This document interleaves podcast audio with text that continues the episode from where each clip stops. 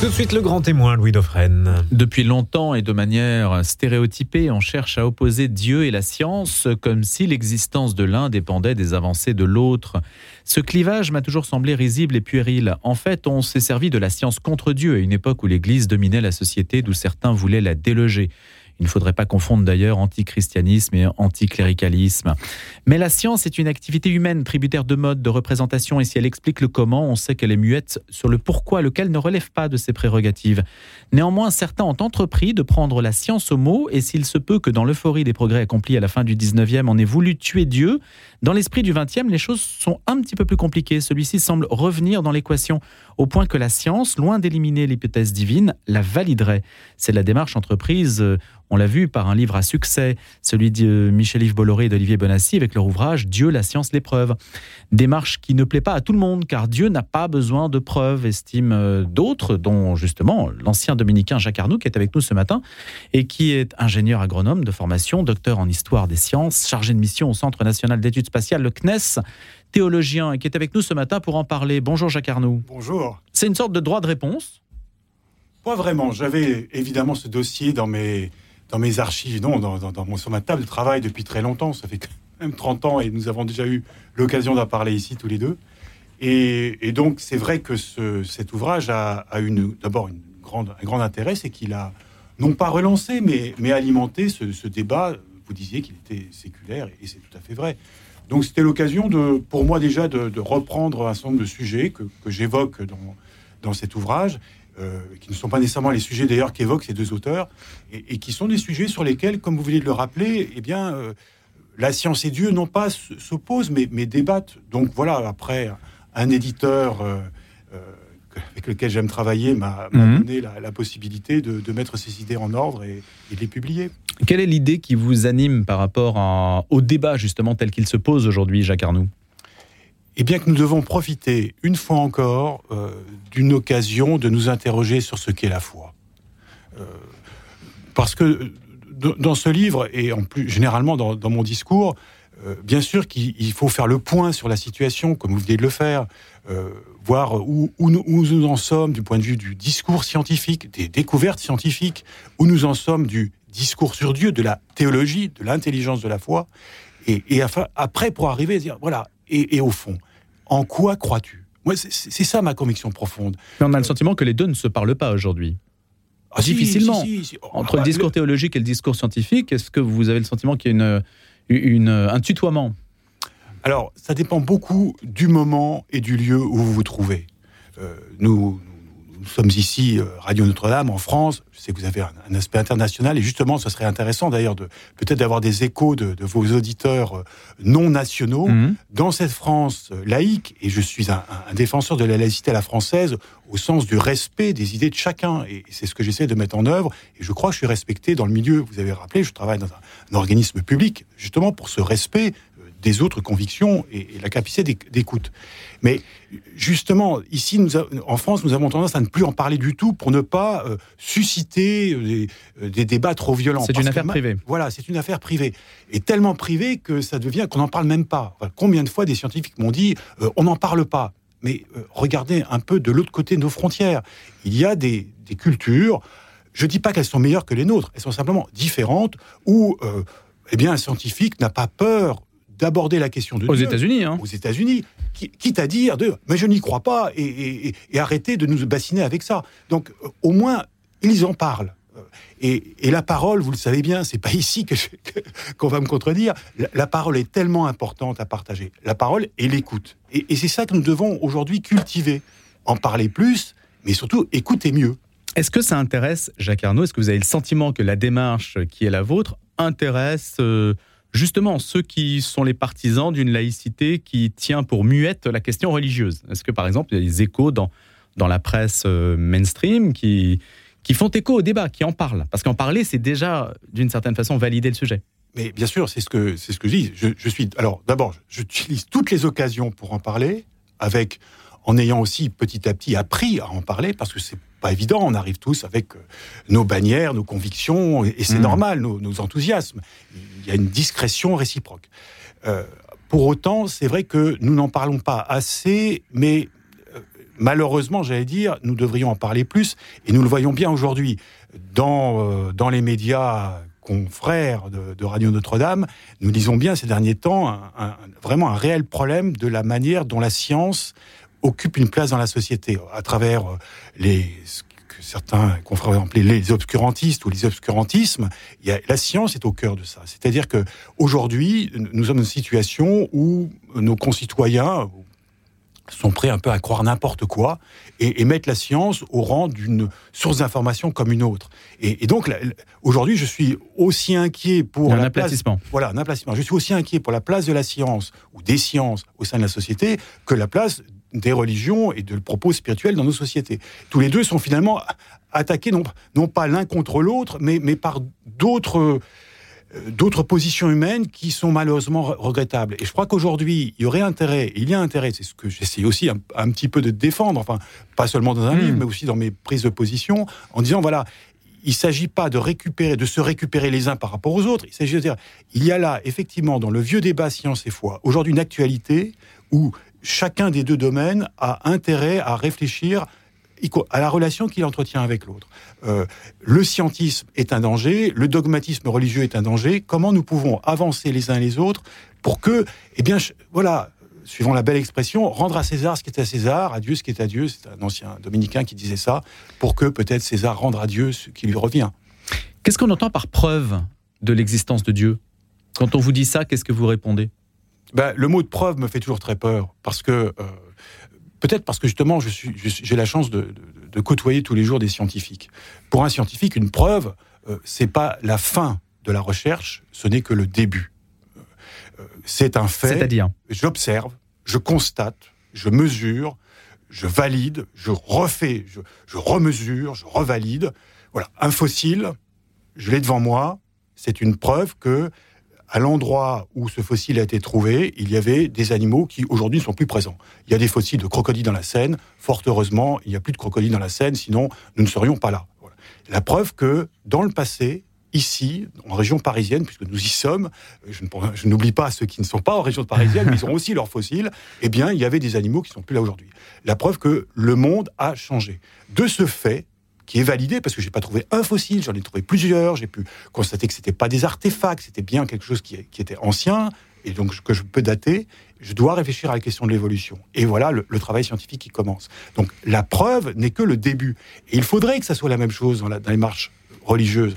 Je n'ai pas la preuve de dire ça y est, Dieu existe, tout est fini. C'est qu'est-ce que je suis en train de vivre de concret, de beau, de moins beau, et qui à partir de là me lance, me relance dans la quête de Dieu dans ce livre, j'allais dire, c'est plutôt la fin qui m'intéresse. C'est-à-dire quand, j'essaie de réfléchir, parce que c'est une réflexion personnelle que je partage aussi, la foi comme une grande curiosité.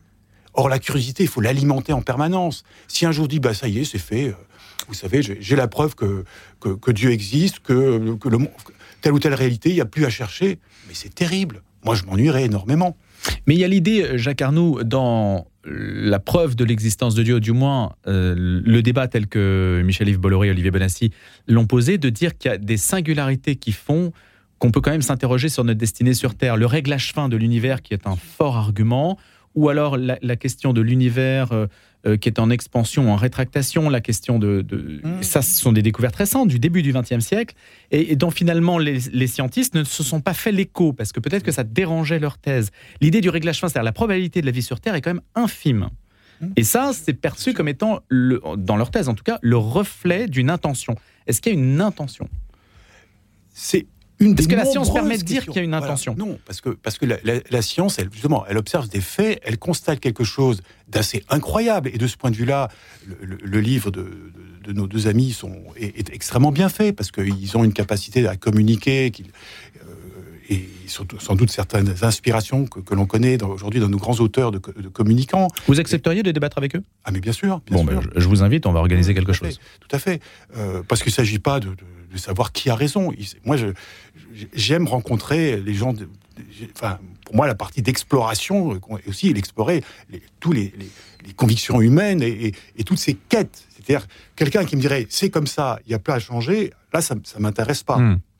Mais en revanche, je suis comme eux, et comme beaucoup. Enfin, c'est incroyable ce que vous venez de citer, le fait que l'univers, notre univers, celui que nous pouvons connaître, et observer, parce qu'il faut mettre plein de, de, conditions d'abord, eh bien, est réglé beaucoup plus finement que votre radio. Je suis désolé, elle est parfaite, mmh. mais encore plus finement que ça.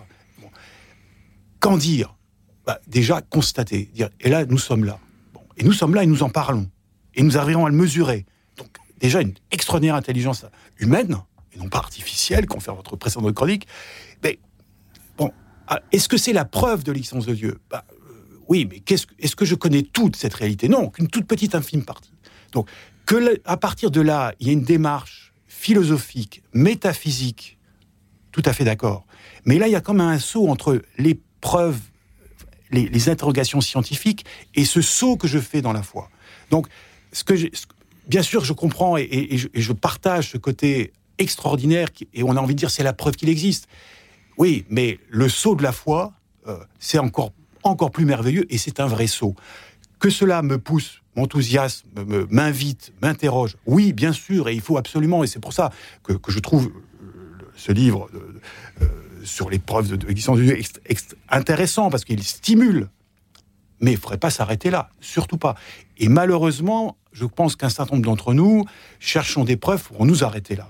Et, c'est un pour se conforter. Se conforter, et puis au fond, il n'y a plus de questions, et c'est bon. Hmm. Et puis en plus, euh, comme ça, j'ai pas aussi à m'engager personnellement. Euh, tout est déterminé. Il y, a, un grand, un grand organisateur, un grand architecte, une grande intelligence, un grand dessin intelligent qu'est-ce qui me reste dans ma liberté? Ben, Au fond, rien. Donc ça, c'est le créationnisme. Euh, mais bien sûr, je, je n'ai jamais dit que nos deux hmm. auteurs sont créationnistes, mais je, un peu, pour l'avoir étudié, quand on commence comme ça, euh, pas eux, mais autour d'eux, peut-être qu'il y a des dérives qui sont, à mon sens, qui, qui, qui manquent d'intérêt, parce que c'est pas à moi de juger, mais qui manquent La science est moins un but qu'une démarche. C'est d'abord une démarche. Bien sûr. C'est un chemin. Bien sûr, c'est un chemin. Et si je m'arrête, en fait, je ne suis plus dans la démarche. Et vous savez, je cite un, un de nos grands auteurs, enfin, en tout cas dans, l'histoire de France, qui est Victor Hugo. J'ai retrouvé par hasard chez lui une citation d'une image que j'utilisais depuis très longtemps, qui est celle de l'asymptote. Il dit la, science n'approche la vérité que comme une asymptote. C'est-à-dire qu'elle s'approche, mais ne la touche jamais, sinon à l'infini. Vous savez bien que l'infini, c'est long, surtout vers la fin. Euh, donc, euh, et, et c'est une image que j'aime beaucoup, parce que si tous les jours, nous n'avions que cette attitude-là, vous imaginez, avant de venir ici ce matin, je dis est-ce qu'il m'a vraiment invité? Est-ce qu'il a Je me serais posé plein de questions auxquelles je n'aurais pas eu de réponse et je ne serais pas venu. Il y a un moment donné où je vous ai fait confiance. Vous m'avez contacté, vous venez Jacques Arnaud, mais bien sûr, je viens. Et donc c'est aussi, il y a une forme de confiance. Vous me faites mmh. confiance, je vous fais confiance. C'est le B à bas. Non la confiance, c'est la foi. Ben voilà, de la foi. Et, et ça, pour moi, c'est essentiel dans nos, d'abord dans nos relations humaines, euh, et puis ensuite, ben, en particulier dans une démarche spirituelle. La question, euh, Jacques Arnoux, ce qui compte, c'est de savoir quand même si on a besoin de savoir que Dieu existe déjà. Mhm. Parce qu'est-ce que nos contemporains ont besoin de le savoir Quand vous citez par exemple Jacques Monod, l'homme sait enfin qu'il est seul dans l'immensité indifférente de l'univers, d'où il a émergé par hasard, non plus que son destin, son devoir n'est écrit nulle part, à lui de choisir entre le royaume et les ténèbres.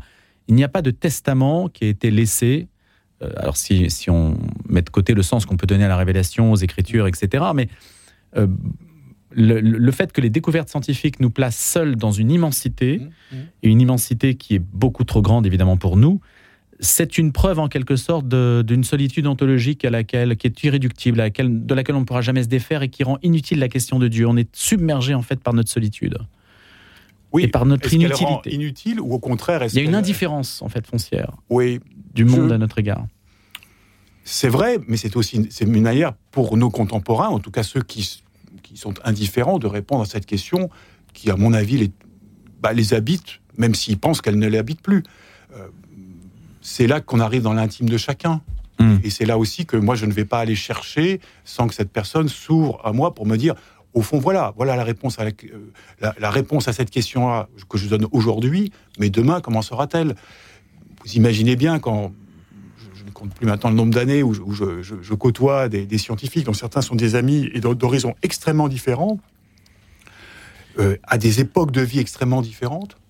On voit bien que les certitudes d'un jour deviennent des questions le lendemain, pour, et, ce qui n'empêche pas d'avancer. Au contraire, quand j'ai eu l'occasion, de, il y a quelques années maintenant, de regarder un peu dans la, dans les, dans les fonds absolument communs, la manière dont certains scientifiques abordent les questions métaphysiques et la question de Dieu, les réponses sont multiples. les positions sont multiples, elles ont même pu varier au cours de leur existence, mais cette question est, toujours là. Quel type de réponse recevez-vous? Quel type de questionnement recevez-vous? Vous savez bien, bien sûr que je ne l'ai pas connu, mais Albert Einstein disant la seule chose qui m'intéresse, c'est la pensée de Dieu.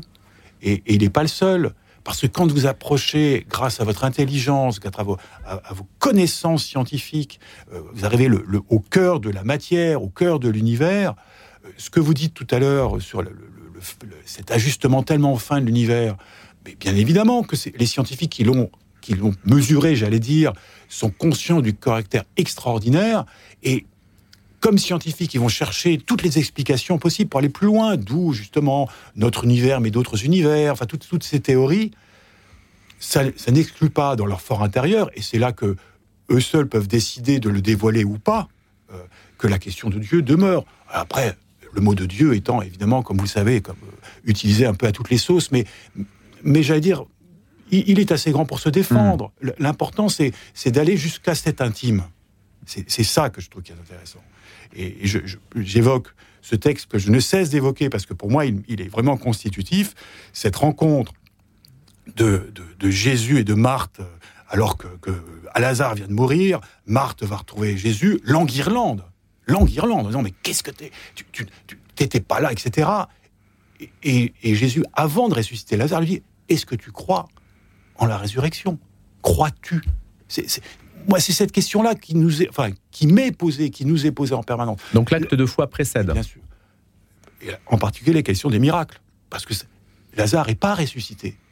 Et Marthe dit, je crois. Et regardez le nombre de récits dans l'Évangile où c'est d'abord la foi qui est mise en question, questionner. Est-ce que tu crois que je peux faire quelque chose pour toi? Alors, après, oui, toute cette démarche, euh, il y a des preuves. Je, comprends bien d'où elle vient parce que, en même temps, le monde. Enfin, j'allais dire, j'ai la chance d'être avec des gens qui vont scruter l'univers et qui nous ramènent des photos absolument fantastiques et, et, en même temps quelque part bouleversantes parce que notre anthropocentrisme chrétien, dont nous sommes déjà critiqués sur Terre, mais la critique qui vient de l'univers, elle est euh, définitive. Rien. Je suis désolé, nous sommes rien et en même temps rien. bah oui, confère, le psaume 8. Une poussière. Mais oui, mais qu'est-ce que l'homme? Eh ben, tu, l'as voulu un peu moindre qu'un dieu. C'est l'intelligence de nos amis scientifiques, qu'ils soient athées, qu'ils soient chrétiens, qui, fait qu'aujourd'hui nous nous rendons compte que ce rien que rien, moins que rien, euh, eh bien, il, a l'intelligence, une intelligence telle qu'il arrive à comprendre l'univers qui est autour de lui c'est pas la preuve de l'existence de Dieu, mais c'est la, la, preuve que l'intelligence humaine au sens large du terme, est, quand même pour l'instant plus que singulière. L'univers est devenu un, terrain de chasse. Euh, on, voit, on parlait d'Elon Musk tout à l'heure et de l'intelligence artificielle. On sait qu'il mm. euh, il passe pour un conquérant de l'espace. Est-ce mm. que justement, par rapport au CNES, comment vous situez-vous, euh, Jacques Arnoux? Quelle est l'ambition en fait qu'on a sur l'univers aujourd'hui? Toujours la même ambition, au fond, depuis, depuis que nous sommes sortis de nos cavernes, si je puis utiliser cette image-là. C'est-à-dire que le, à l'époque, on parlait pas, nos, nos prédécesseurs parlaient pas d'univers, mais cette voûte qui est au-dessus de nous nous fascine. C'est-à-dire qu'elle nous attire parce que on a envie de s'y plonger, et en même temps, elle nous fait terriblement peur parce qu'elle est absolument oppressante et que je pense que les tout premiers hommes, avec leur intelligence, qui connaissaient du monde, en avaient peur parce qu'ils se rendaient bien compte que cet univers, ce cosmos, nous est totalement hostile.